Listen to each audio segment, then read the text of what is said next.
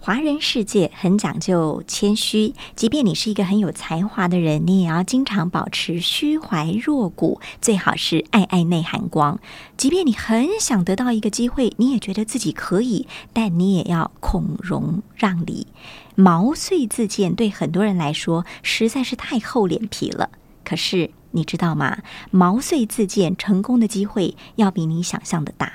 毛遂自荐很难吗？或者我失败了该怎么办呢？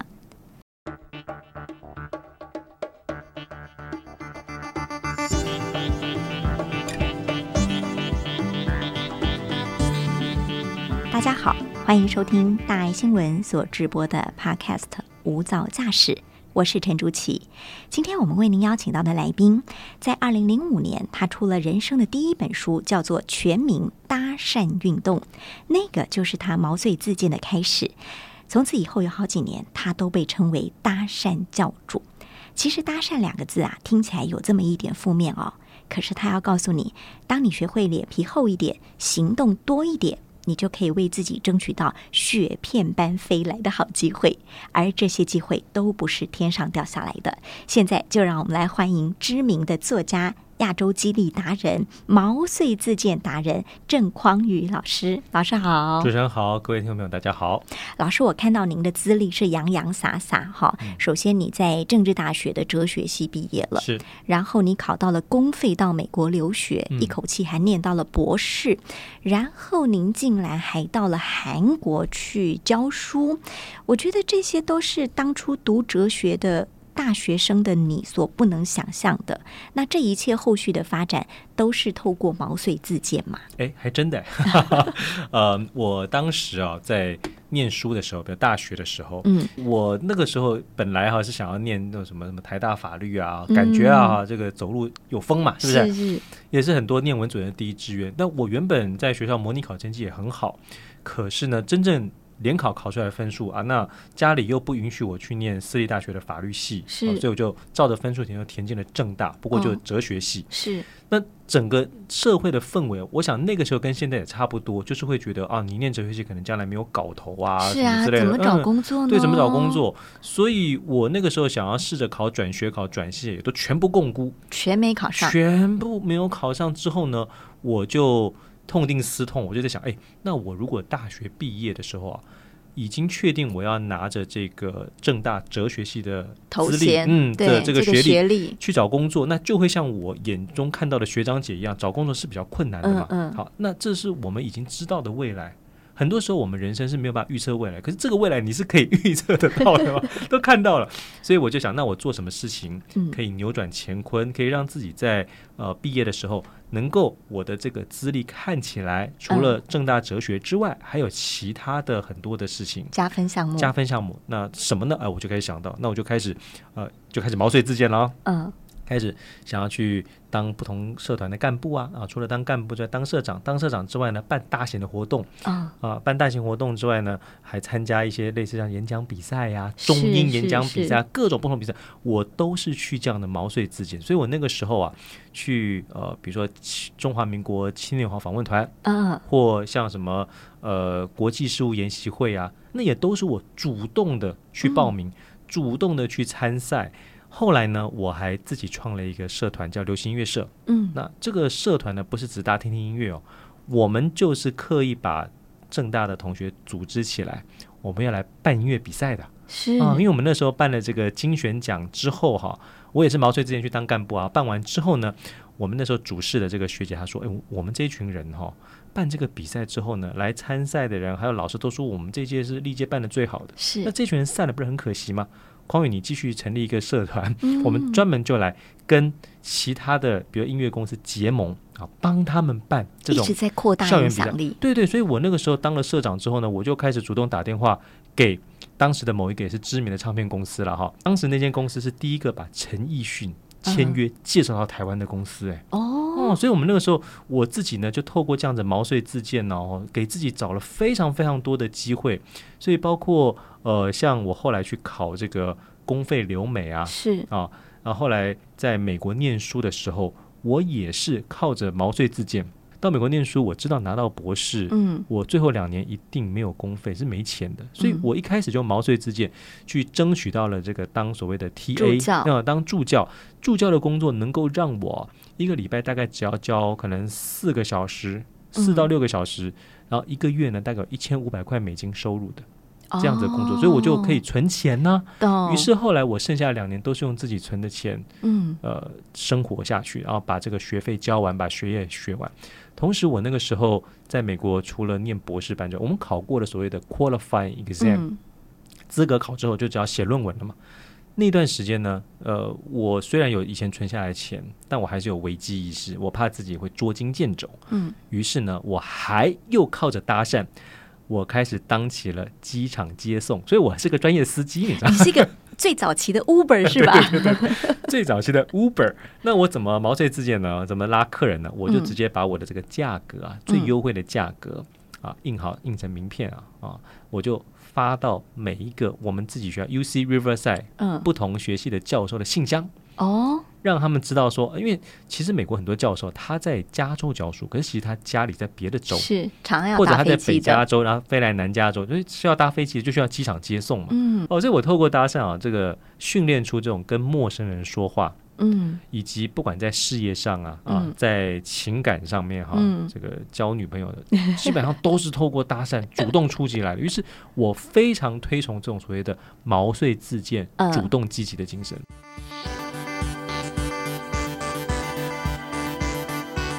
老师，可是你这跟呃华人的那个习性有一点点相违背。比如说，我们今天要选一个班长好了，没有人敢举手说就是我了，我要嗯做班长。或我们今天呃，我们要做任何事情的时候，都很少人会真正自我推荐说，我告诉你，我就是最适合的人。嗯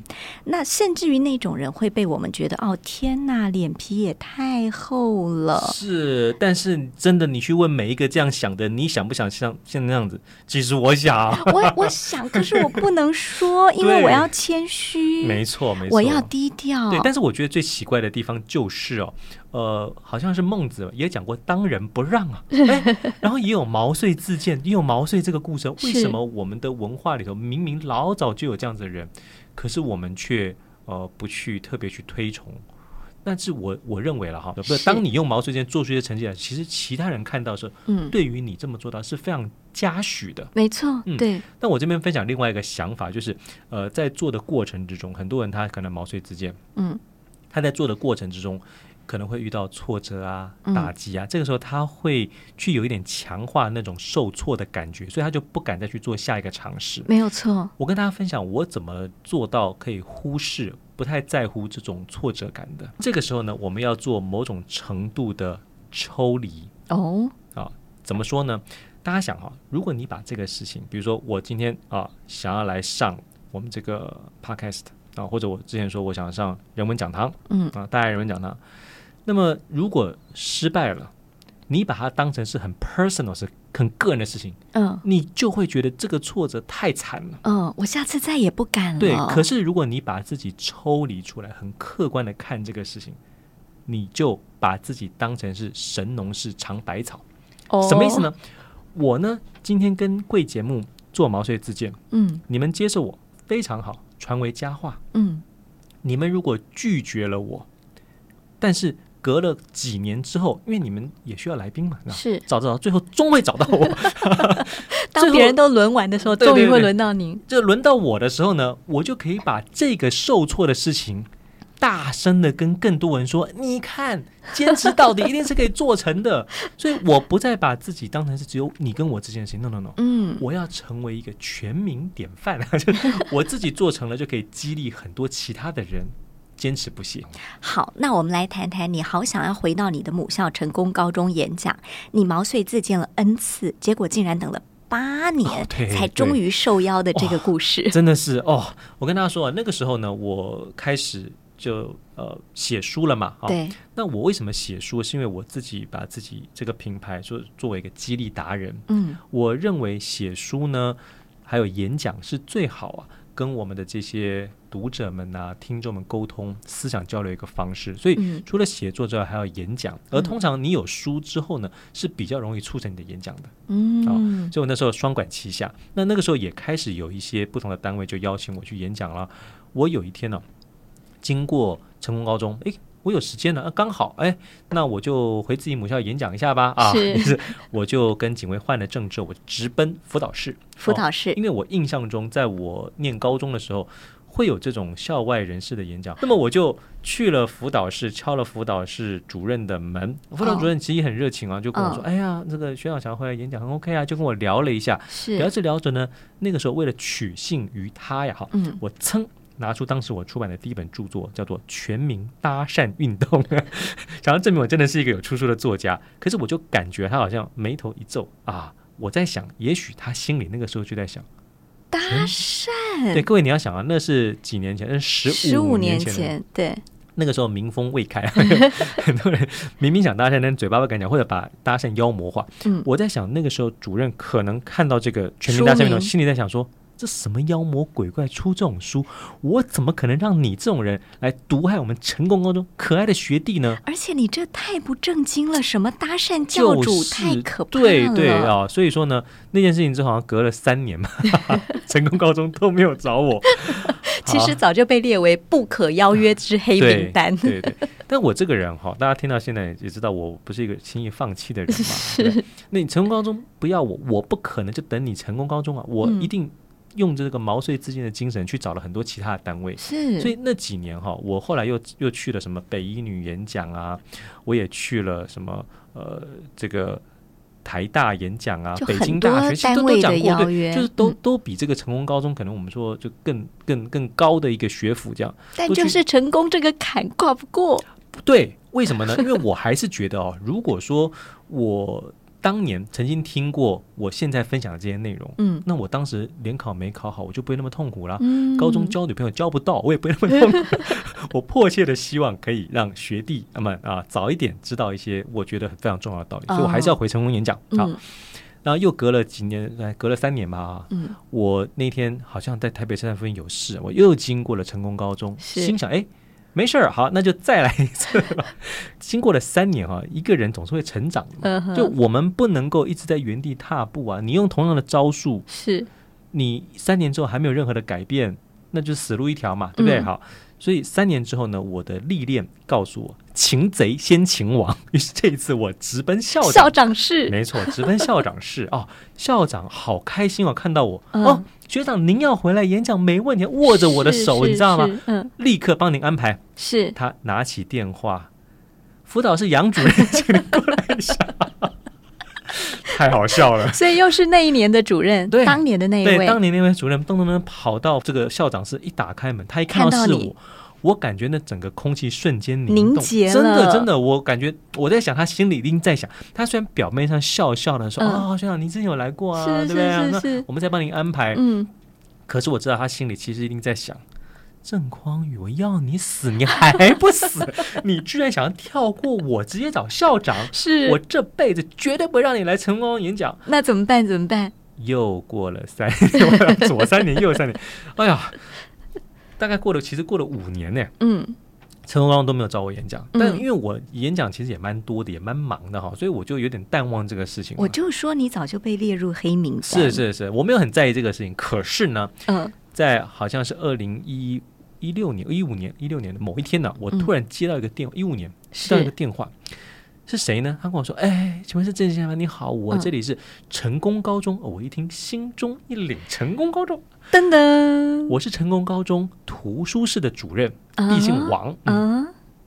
呃，我们有进一本书，是呃，就是您的新书，叫做《我不是叫你叛逆，而是要你勇敢》。我们觉得写的太好了，哦嗯，啊非常后头的书了，对对对，非常非常值得跟这个青年学子们分享。然后我一翻到作者页，发现，哎呦，您是成功高中毕业的学长啊，我可不可是以有这个机会邀请您来学校演讲呢？ bingo 了。当然，我那个时候啊，就这个啊，隔天呢、啊，隔了几天，我就大摇大摆，马 上去辅导室，是不是？没有没有，我大摇大摆进了成功高中，看那个欢迎谁，呃什么郑匡宇学长回校演讲，这样，哦那就进行了一场非常成功的演关于讲 成功学的演讲。好，那么我我要跟大家分享的是说哈，这个、嗯呃，其实哈，当时我在第一次八年前啊，跟成功高中辅导室毛遂之前说我要回成功高中演讲的嗯，时候，我就已经知道我终究一定可以进成功高中演讲了。只是时间问题。对，大家知道为什么吗？其实不止时间问题，为什么？因为杨主任一定会退休嘛。 各位，你看啊，辅导室的主任他有可能干一辈子吗？不可能啊，对不对？嗯但是我是会一辈子不断的毛遂自荐下去的，所以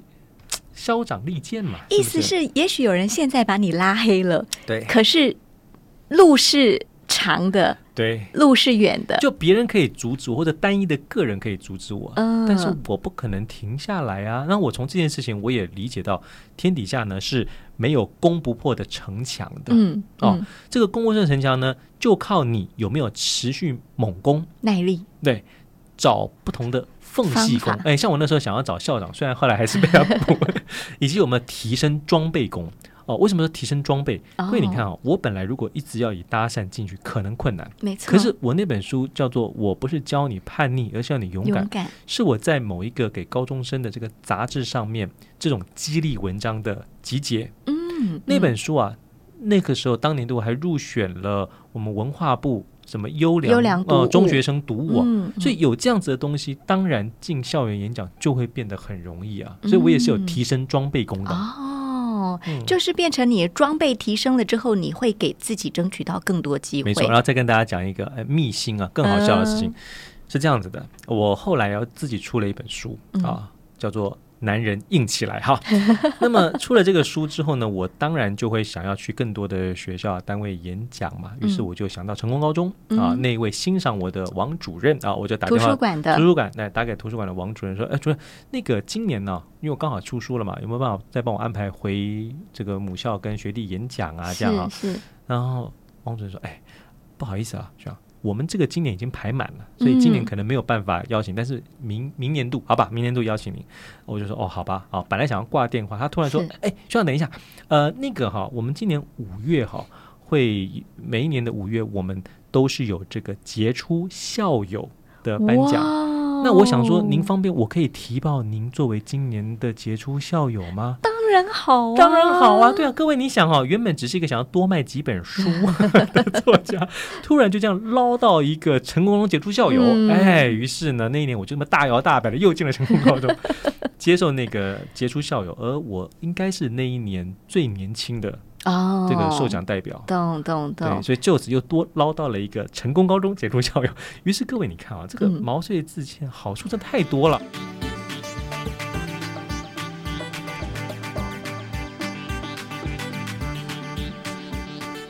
但学长。这个辅导室的主任一看到你是搭讪教主哈，嗯一定心里有很多 OS。对，那台湾社会其实对于搭讪这两个字一直都是负面的，嗯，你自己怎么看待？如果别人说哎什么搭讪，你很不嗯正经哎、是是，呃，别人怎么想，我没有办法阻止他，嗯但我只问他。你想不想？你嗯看到自己想要抓住的机会，你是难道不想要去得到吗？其实我认为所有人都想，只是 只是他不敢讲，或者自己放弃这个机会。好，那我没有办法说服你，没有关系啊。嗯，我自己身体力行啊嗯，并且去说服更多人的时候，各位一定要知道这种西瓜靠大边的效应。嗯嗯嗯嗯，他会因为你的强大而是靠向你这边。比如说蔡依林，大家以前对蔡依林什么印象？啊、大家回想一下，蔡依林就是一个哇、普妹，干 嘛？哎再不然就是这个歌是歌是 OK 啦，但是还是很嫩呐、嗯对不对？然后呢，可能也不会跳舞什么之类的，可是她不断的去自我成长嗯，之嗯后，你看很多当年骂她笑她的人，嗯是谁敢骂她笑她？嗯都看到了她的努力，在跟别人聊天的时候，哦，蔡依林这样很棒。绝非无暇阿蒙了，没错，嗯所以说透过你自己的努力，真的造势，你真的做出一个成绩来的时候，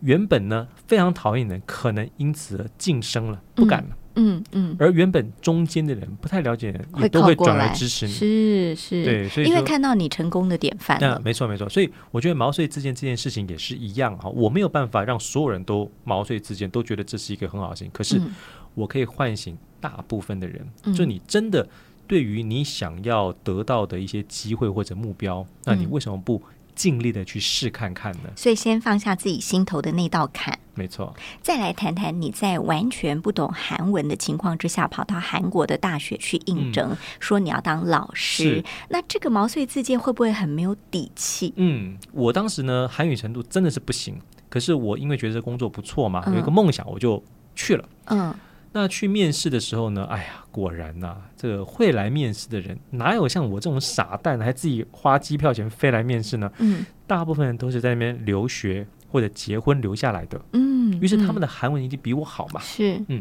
那在面试的时候呢，也是二十五个人到三十个人才取一个哦，哦。可是我为什么能赢呢？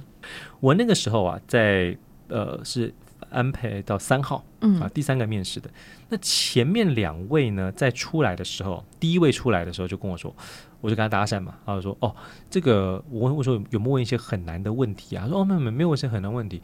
那他就很奇怪啊，叫我们准备这个履历啊，还有过去这些作品，可是他都没有看呢、嗯，哇，他就直接就开始问他们的问题。是，我心想，哎开玩笑，推荐信、履历你不看，嗯我偏要让你看，所以我赶快把那个推荐信全部撕开。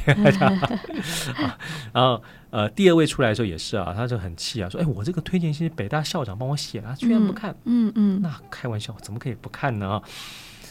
我把这一切都准备好之后，轮到我进去的时候，嗯因为前面的老师已经告诉我里面长什么样，我已经知道里头就是三位评审嘛，所以我是一打开门就是一个自信满满的感觉。嗯哼，哎，三位老师好，我是来自台湾的匡宇，这是我的履历以及我嗯当时出版过的作品，我就这样啪啪啪分在他们前面，让是他们非看 不可。这其实也是一个面试的技巧，是哦就是你去窄化了他们的思维，嗯哼，我让他们看着我的履历还有我的作品，他们就比较容易问跟我这个作品或者相过关去的的事情相关，而不会问一些是天马行空我答不出来的。嗯嗯嗯，那么在问答的过程之中呢，其实啊、如果你有教过中文，像我在美国不是教过中文嘛，嗯对吧？你有教过几年中文，大概都会知道他们为什么语言学、语言学啊、啊嗯教学方法之类的，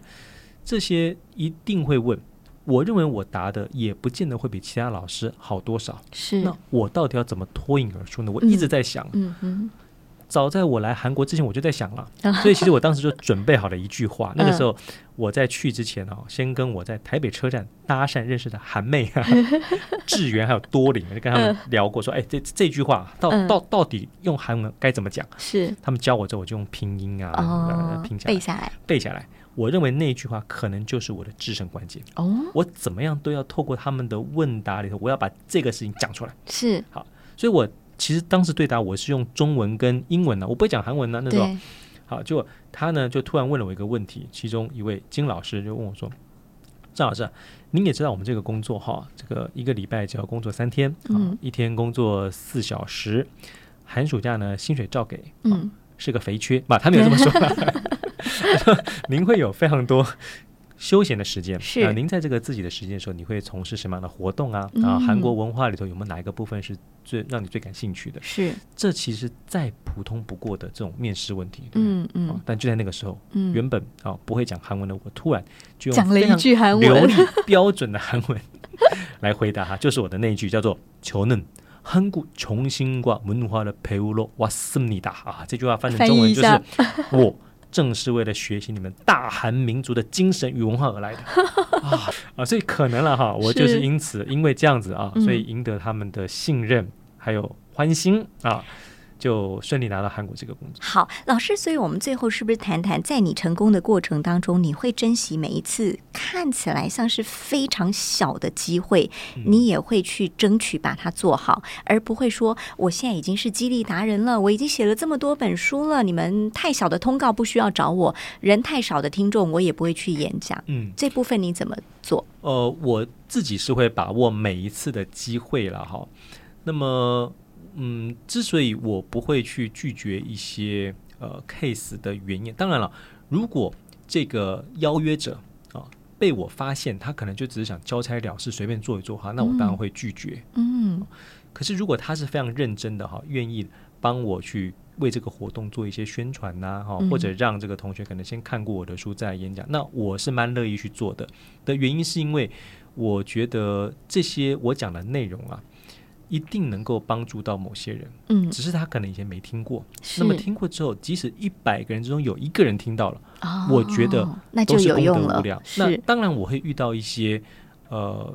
这个听众呢，可能给我很冷漠的一些表情啊、回应啊。是我也有另外一种所谓不能讲阿 Q 了哈，嗯但就是自我缓解的方法，就是我认为这是一个最好磨练我自己的情绪管理、嗯，磨练心性的一个非常好的机会。所以第一个学会转念，是第二个更积极的去看待呃所谓失败这件事情。没错因为当你推荐你自己的时候，总有人不那么欣赏你没。错，第三个就是把这些失败都当成养分，嗯然后要往更远的地方看，是并且从第一次的毛遂自荐行动开始，对的，掌握自己小小成功的机会。没错，嗯，好，呃，其实哈，我们常习惯说，呃，沉默的等待别人来发现我的光，沉默的等待别人来发现，呃，我是一个很有才华的人。那与其等这些机会降临，我们还不如自己努力的让才华被人看见。与其你总是在抱怨你怀才不遇，还不如想想自己有没有机会为自己争取更好的舞台。